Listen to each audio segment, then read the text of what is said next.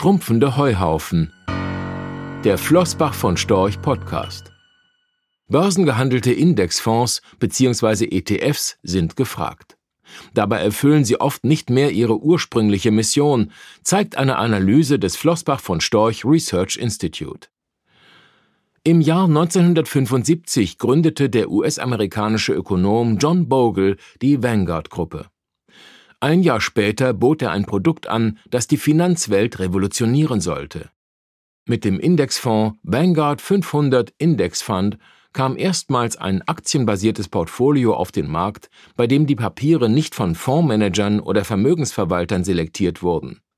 Stattdessen bildete Bogle den ganzen Markt ab. Das Anlegerportfolio war damit automatisch breit gestreut und sollte exakt die Chance bieten, nahezu eins zu eins von der Marktentwicklung zu profitieren. Statt also die Nadel im Heuhaufen zu suchen, nahm Bogle einfach den ganzen Heuhaufen ins Portfolio. Heute beträgt das verwaltete ETF-Vermögen mehr als 10 Billionen US-Dollar.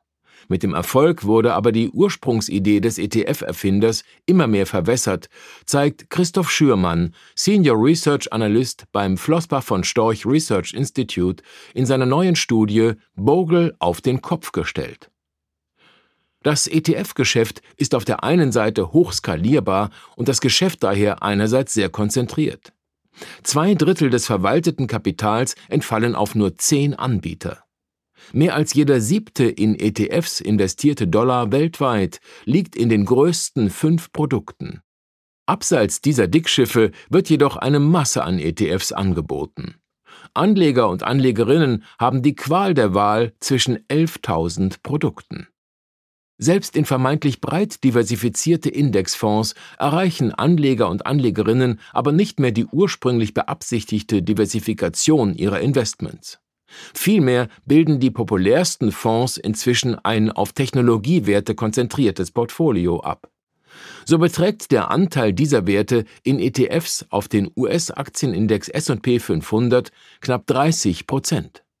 In jenen, die den globalen Aktienindex MSCI Welt spiegeln, lag der Anteil per Ende 2021 bei annähernd 28 Prozent. Zudem dominieren derzeit sieben Unternehmen die Indexwelt.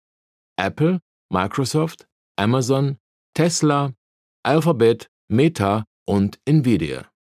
Im gesamten S&P 500 mit seinen zuletzt 505 Aktien machen die glorreichen sieben gut 26 Prozent aus. Im Nasdaq 100 und sich darauf beziehenden ETFs lag ihr Gewicht zuletzt bei sogar fast 49 Prozent, im MSCI Welt sind es 17,6 Prozent sei niemals ganz drin, aber auch niemals ganz draußen aus dem Markt. Diesen Ratschlag gab John Bogle, 89-jährig, in einem seiner letzten Interviews im September 2018. Seine ursprüngliche Idee, mit einem ETF in ein breites Universum und damit möglicherweise weniger volatil oder riskant zu investieren, lässt sich jedoch inzwischen kaum noch umsetzen, sagt Studienautor Schürmann. Wer heute den ganzen Aktienmarkt kaufen wolle, gehe oft in die Irre. Auch in den angeblich den globalen Markt abbildenden Aktien-ETFs hätten inzwischen wenige Einzeltitel ein hohes Gewicht. Wer also heute passiv investiert, kauft ein paar große Nadeln in einem ziemlich kleinen Heuhaufen. Rechtlicher Hinweis diese Publikation dient unter anderem als Werbemitteilung. Sie richtet sich ausschließlich an deutschsprachige Anleger mit Wohnsitz bzw. Sitz in Deutschland, Österreich, Luxemburg und in der Schweiz. Die in dieser Veröffentlichung enthaltenen Informationen und zum Ausdruck gebrachten Meinungen geben die Einschätzungen von Flossbach von Storch zum Zeitpunkt der Veröffentlichung wieder und können sich jederzeit ohne vorherige Ankündigung ändern Angaben zu in die Zukunft gerichteten Aussagen spiegeln die Zukunftserwartung von Flossbach von Storch wider, können aber erheblich von den tatsächlichen Entwicklungen und Ergebnissen abweichen.